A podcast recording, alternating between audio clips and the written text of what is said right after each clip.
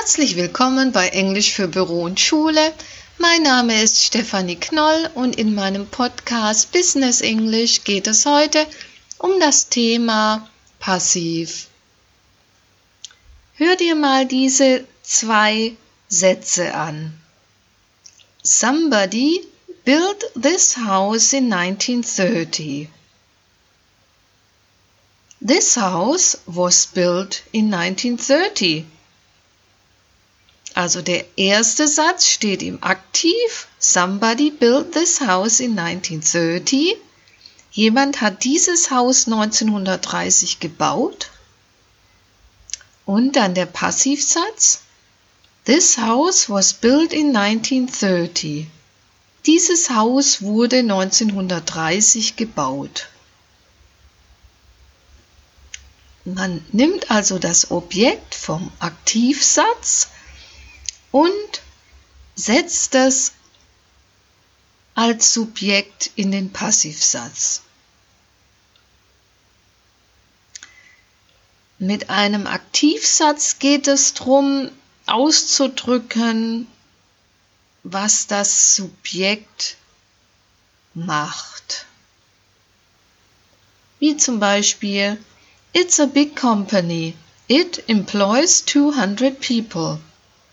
In einem Passivsatz geht es mehr darum auszudrücken, was dem Subjekt geschieht. Also, 200 people are employed by the company.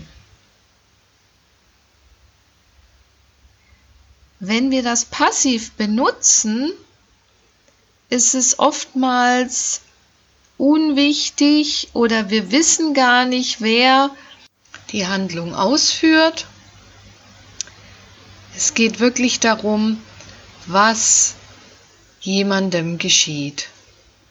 Gerade im Wirtschaftsenglisch möchte man ja oftmals ähm, neutraler sein oder unpersönlicher sprechen bzw. berichten,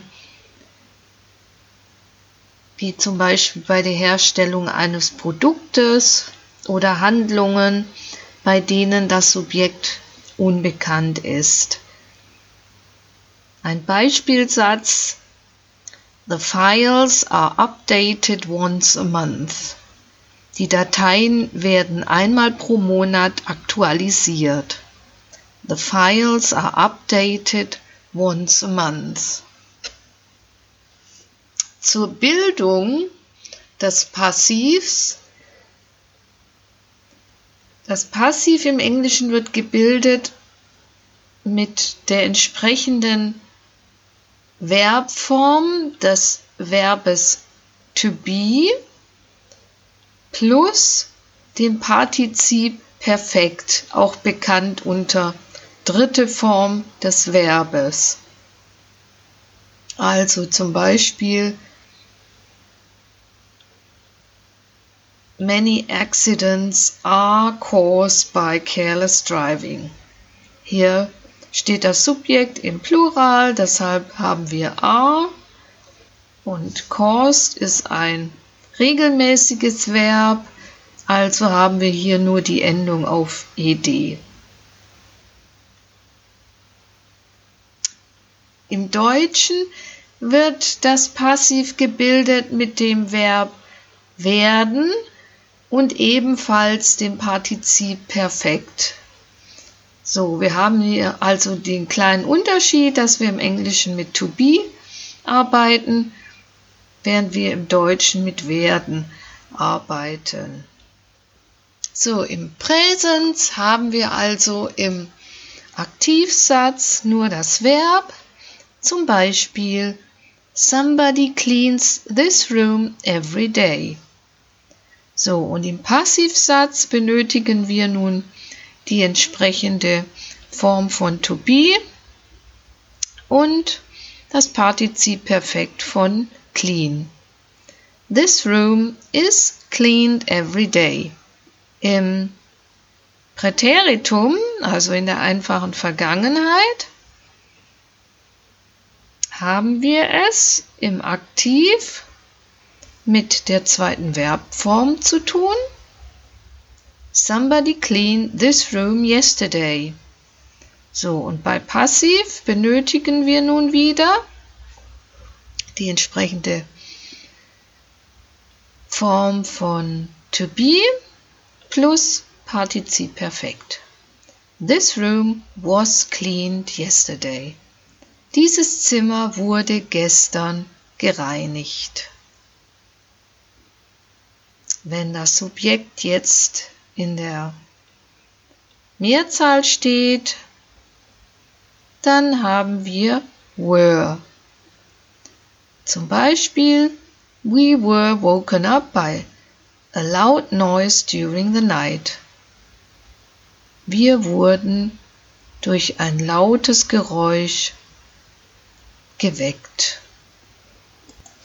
Stilistisch ist es besser, das Passiv zu nehmen, wenn wir es zu tun haben mit ähm, Sätzen, wo wir das Subjekt nicht genau kennen und dann Mann oder sie oder Leute oder jemand verwenden. Dafür machen wir jetzt mal eine kleine Übung. Und zwar nochmal das Beispiel von vorher. Du hast einen Satz im Aktiv und sollst ihn jetzt umformen ins Passiv. Somebody cleans the room every day. So. Und jetzt umformen. The room is cleaned every day. Verstanden? Also du musst also im Aktivsatz das Objekt bestimmen und das für den Passivsatz nach vorne stellen und dann nur noch das Passiv bilden mit to be und dem Verb im Partizip perfekt. So, they cancelled all flights because of fog. Sie haben alle Flüge abgesagt wegen Nebel. They cancelled all flights because of fog. Hast du's? All flights were cancelled because of fog. Eigentlich einfach, stimmt's? Nächstes Beispiel. People don't use this road very often. Nochmal. People don't use this road very often.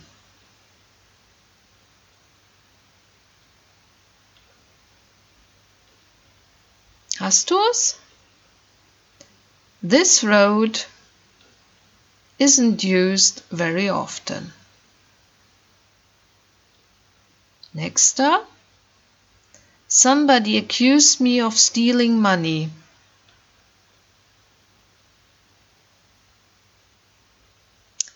I was accused of stealing money.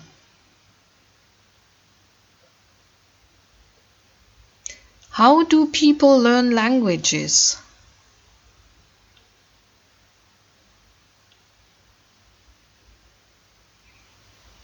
How do people learn languages? Hier geht es um eine Frage im Präsens. Hast du die Antwort?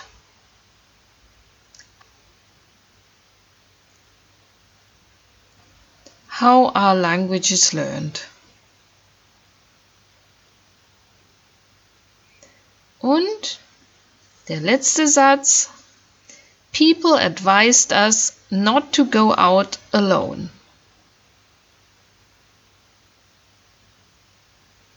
Hier haben wir wieder Präteritum. People advised us not to go out alone. Objekt ist us. Us wird im Passivsatz zu wie. We were advised not to go out alone.